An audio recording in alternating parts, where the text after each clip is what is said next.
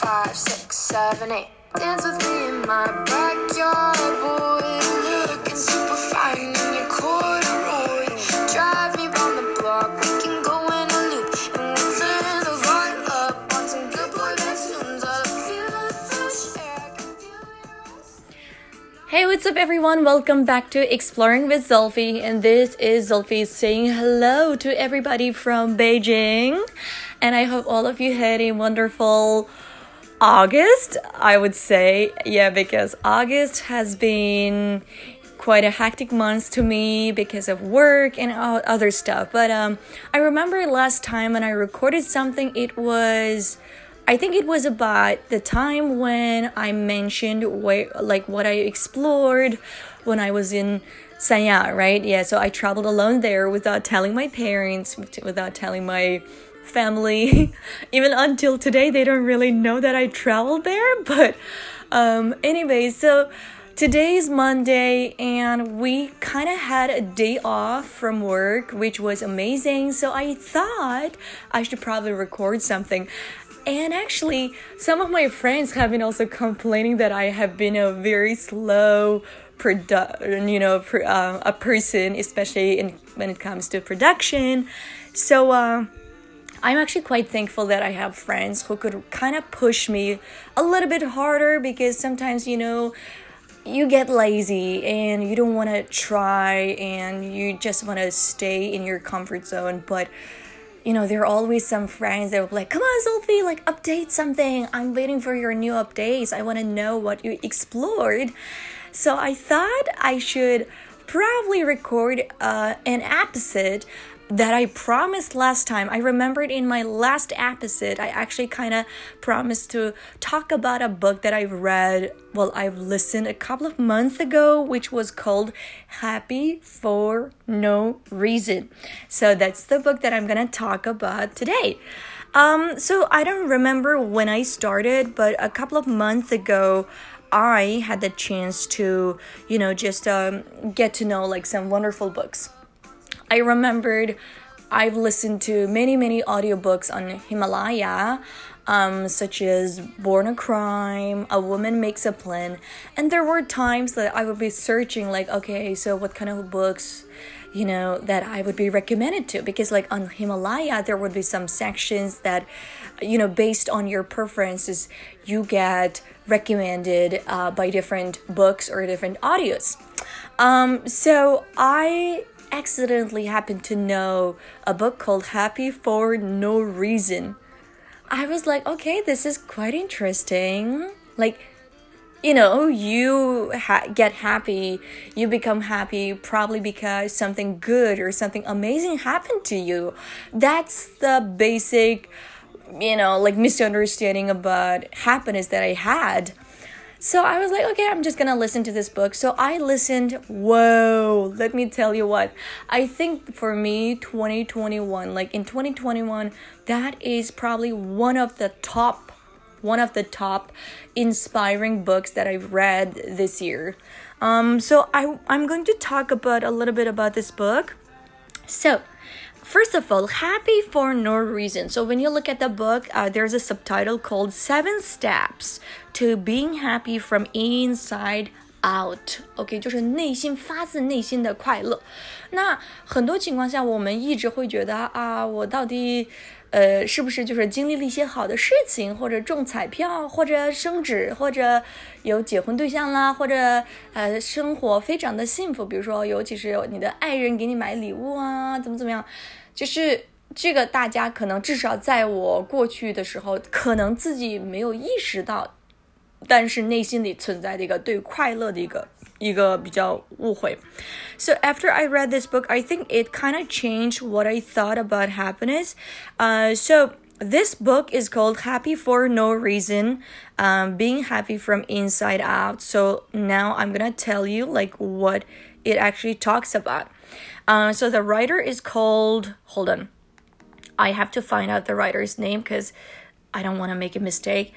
Um, yeah, the writer is called Marcy Shimoff, and she has written this book a couple of years ago, and she's a very famous writer, especially when it comes to chicken soup or, yeah, like Things for Soul, Soul Books, yes。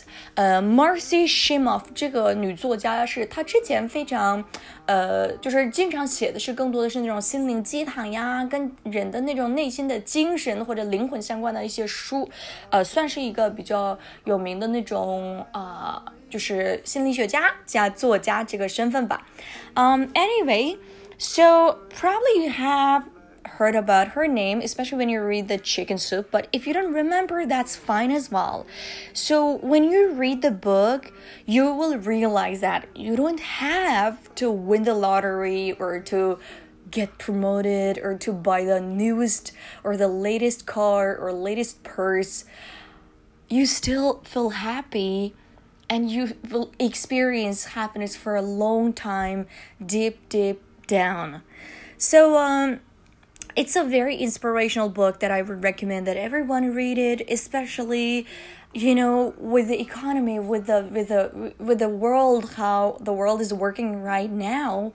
Um, if you feel like you're you know you're not living at the present if you feel like you are not happy for no reason i think you should read this book because you know it kind of tells you different approach to being happy.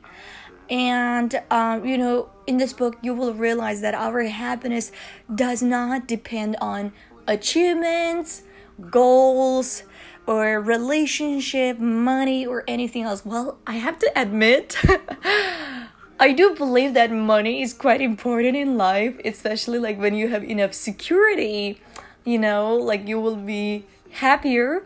But after I read this book, I I still kind of keep part of my personal, you know, like personal um opinion about money, but I do believe that what she said also makes sense. Uh, and also, like this writer has actually interviewed nearly 100 truly happy people who consider themselves being fulfilled and like really happy. And also, she has done like different types of psychology or neuropsychology tests and then find out that there are different reasons to be happy. So uh, I don't know if you guys feel like sometimes you also feel like your life has been quite empty or you don't really know why you can't really feel that you know excitement in life. So maybe you need to read this book. Yeah, uh, that's definitely a good recommendation.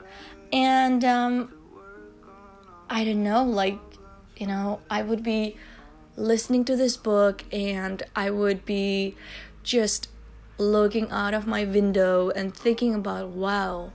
So when you listen to this book or when you read this book, you realize that it has, yeah, it could re- resonate with your life, especially in certain aspects yeah because uh, you know in life we always make a plan. We will be like oh i would be like really happy if i could make like you know 100000 yuan in a month.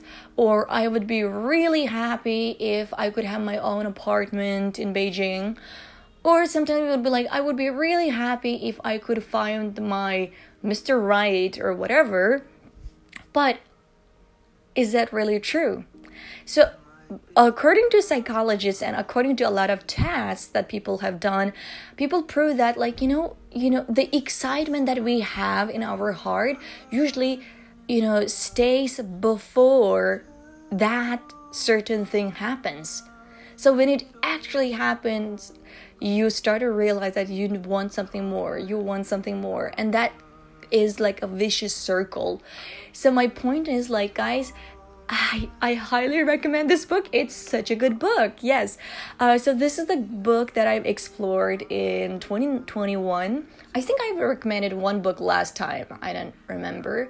Uh, so now recently I'm listening to 12 reasons for life. No, 12 um, principle to life or something like that. Um, so I haven't really finished it yet. I kind of started, but I'm still like at a very early stage. And yeah, if there is something good I picked up, I would love to recommend this book.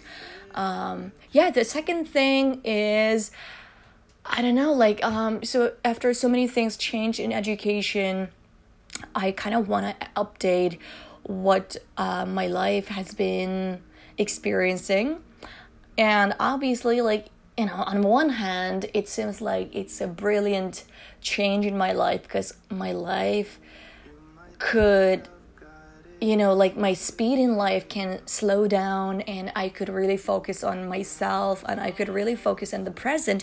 But at the same time i you know i think it's just like in beijing i got used to this lifestyle so much that when things slows down i get really anxious so i'm still trying to balance how i handle you know, like the weekend, I handle the time when I don't have a job or when I don't have to teach. Uh, that's the second thing. And the third thing, of, course, uh, I'm still trying to produce some series, some video series about, you know, life changing words that I've heard from people. So I'm not sure if that's gonna work, but that's my initial thought. So I'll see if it works. So if it works, I may actually share it with my friends and with people around me. Uh, but at least so far, it's just a book recommendation and also a quick update about my life. And uh, what else? Yeah, again, still like going to the gym, um, trying to build healthy lifestyle. Oh, speaking of healthy lifestyle, honestly, like I go to the gym a lot. I try to eat healthy, but at the same time, I don't know why, like I am having trouble with sleeping. It's been like nearly a week or nearly like 10 days every night I switch off the light and I try to like you know stay away from my phone and I would be like lying on my bed just staring at the rooftop. And that has been really really annoying recently. Um, so i don't know if there's gonna be any good solution to this but i really don't want to have any problem with my sleeping because i used to be a very quick sleeper. Like i would go get into bed and i would just fall asleep really soon. But now like oh my god i have to think about this and that mm, i'm pretty sure the reason why i couldn't really like you know fall asleep quite soon. I think one of the reasons is definitely like there are so many things in my head, like, you know, there are so many ideas, there are so many, yes, like anxiety or excitement or everything. But I, I don't know, I'm trying to like filter my emotions and I, I'm trying to have like very simple and clear mind so that like it doesn't really, those things would not affect my sleep because to me sleeping is important. And i know like you know with my health situation sleeping early is definitely like one of the most common recommendations that i got from my doctors from my friends and people around me even i would recommend like i would ask myself like okay you know go to bed early and like take some pills and whatever but yeah, like this has been really annoying recently. 所以呢，大家如果对睡眠有什么好的办法，可以分享一下。我也试了过，试过了冥想 meditation，我也试过了听一些非常轻的那种助有助于睡眠的音乐。But honestly, this has been really annoying. Um, yeah, so these are the quick updates, but about personal life uh, i'm not gonna share too much until like i'm 100% sure. But yes so um, let's see how it works if my relationship thing or if my date thing will work out. So if there's a good news i would love to share about that as well. Um, yeah this is Zulfi saying hello to beijing from beijing and i hope you guys enjoyed this and um, yes. Still thank you my friends especially like my best friend dl and also like my friend hillary. They have been asking me to update. They were like sophie like you should update. It's been a long time. I was like i know. Um honestly though i'm very thankful that i have so many like cool interesting wonderful friends that kind of you know inspires me and also like they give me so much support and love and recognition. And yeah i'm quite thankful. Um, so august has already passed and i think for me the whole august has been good i would say. Um, it doesn't have to be the best you know like every month you always experience some ups and downs. Um, and also because of work, like I, of course, like I kind of experienced very small conflict with a parent, which was really, really annoying. But you know, I was able to manage that. And one thing I found out was, you know, after I become 30, I realized I became super patient. Like, you know, I used to be really impatient. I used to be very sensitive. I used to be quite mm, not like self-centered, but I used to be more like, you know, very proud I would say 就是非常自我的性格啊。之前的话，呃，包括很敏感，然后自尊心特别强。But now, if I had a conflict with someone, I try to like just get over it, and I try to like stay calm and like I don't know. It was so weird, and I was like, oh my god, what's wrong with this girl? But yeah so uh, at least this is something that i found in august and that's also another exploration that i had so you know when you get older like one thing you would love is definitely like, like your mentality stays a lot stable and you will have less pride which could be an amazing thing most of the time trust me. Um anyway so i hope you guys enjoyed today's show and this is Zulfi saying hello from beijing. And at the end i would love to share a beautiful song called backyard boy. And i hope you guys enjoy that. Okay so see you next time. Bye